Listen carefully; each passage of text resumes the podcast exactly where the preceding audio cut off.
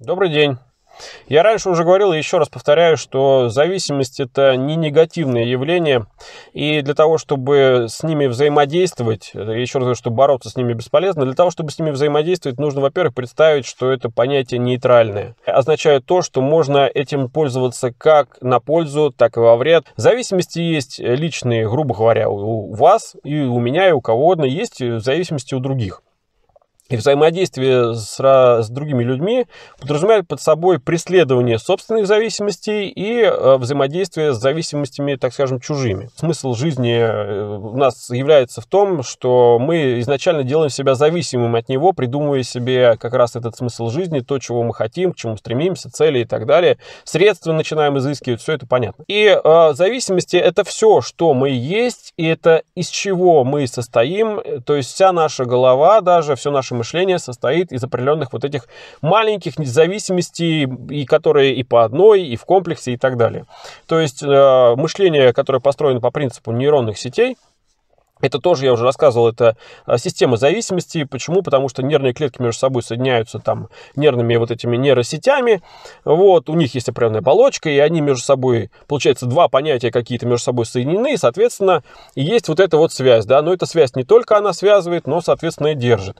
И вот эта вот а, способность удерживать два понятия между собой делает их между собой зависимыми. Созависимыми, да, есть такое еще понятие, созависимость. Во-первых, нужно понять, что мы зависим от этих мыслей, и, соответственно, то и как мы думаем, нас настраивает на определенный лад, и, соответственно, мы э, себя, грубо говоря, создавая одну зависимость, да, мы тем самым и используя какую-то определенную зависимость, мы, естественно, деградируем тем самым другую. Соответственно, она деградирует, отходит для нас на задний план, мы теряем к ней интерес, и, в принципе, вот она и вся как бы с ней борьба. Поэтому я раньше рассказывал про вот эти переключения, не ставить проблемы и так далее, это в прошлых роликах, все это понятно. Если просто посмотреть вокруг, сквозь вот такую матрицу восприятия и увидеть, что люди все э, зависят от чего, допустим, берем любого человека, который с утра встал, ему надо это, надо то, там и так далее. То есть весь какой-то комплекс действий, которые он совершает и которые он думает,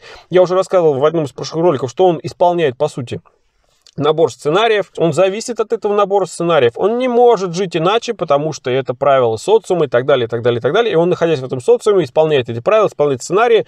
Он, да, как бы есть определенный как бы результат, это подкрепление, исполнение сценариев, он получает удовольствие, и ему, и, соответственно, он находится вот в этой относительной системе какого-то баланса, да, там, э, появления какой-то зависимости и компенсации этой зависимости получением какого-то результата. Зависимость это нейтральная штука, и можно ее крутить как угодно, угодно. Вопрос, как э, ее крутить, э, да, как, как менять ее полярность этой, этой зависимости. Нужно всего лишь научиться смотреть на нее с другой стороны. Это значит увидеть ситуацию под другим углом, исходя из других понятий. А если вот так? И тогда, если вот так, то мы видим ситуацию уже с другой стороны. В каждой зависимости есть достаточно жестко закрепленные правила. Если вы возьмете любую сферу жизни, любое понятие людей, э, закрепленное в их головах, если взять там религию, к примеру, то основными жестко закрепленными правилами являются, к примеру, 10 заповедей. Если начать их рассматривать, мы увидим, что эти заповеди не являются краеугольными и э, общеприменимыми. Почему?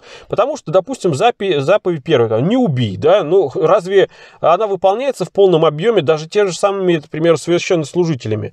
Почему, вот простой пример, да, почему, значит, э, в обычной жизни убий это грех, да, а благословление солдат на убийство во время войны во имя защиты своего отечества это не то, чтобы не грех, а наоборот, это нужное и необходимое действие, да. И вот на таких вот противоположностях, нестыковках, несогласованностях можно поймать любую зависимость и я к чему это говорил? К тому, что есть определенные правила. Теперь переход следующий. А, при помощи взгляда с другой стороны, при помощи лжи, при помощи уловок в этих правилах можно находить пробелы и можно их обходить. Для чего это нужно? Для того, чтобы получить преимущество я не говорю про то, что нужно нарушать все правила, я не говорю про то, что э, нужно врать или получать бесконечное преимущество, но так или иначе жизнь и социальная пирамида построена именно по этому принципу, а именно познанию собственных и чужих зависимостей, умению понимать, как работают правила в этих зависимостях, умение этими правилами и этими зависимостями пользоваться посредством поиска в них определенных каких-то лазеек, пробелов, уловок и по, через ложь а, значит, э, получение преимуществ. В общем плане я вот так вот это рассказал. И, соответственно, когда задаешься вопросом, к примеру, да, там, курить или не курить, зависимость это или независимость, это настолько вообще смешно э, и несерьезно выглядит по сравнению с тем, когда смотришь на главу корпорации, к примеру, Мальбро, который сам не курит, да, а все почему-то курят его сигареты. Да, смотришь, когда на спортсмена Конора Макгрегора, который является спортсмен, но который при этом всех призывает пить собственные виски. То есть а, мы видим, что повсюду, повсеместно и так далее используются зависимости большинства во имя интересов меньшинства. Ну, как там пел Высоцкий, да, я не люблю стадионы, где миллион меняют по рублю. Социальная пирамида – это обмен а, большого количества времени других людей на время свое. И, соответственно, в этом и есть а, выгода, да, соответственно, получается, одни живут за счет других благодаря именно благодаря зависимостям, которые находятся в голове у каждого. И кто лучше умеет пользоваться своими чужими зависимостями, тот, соответственно, большего-то и добивается. Спасибо.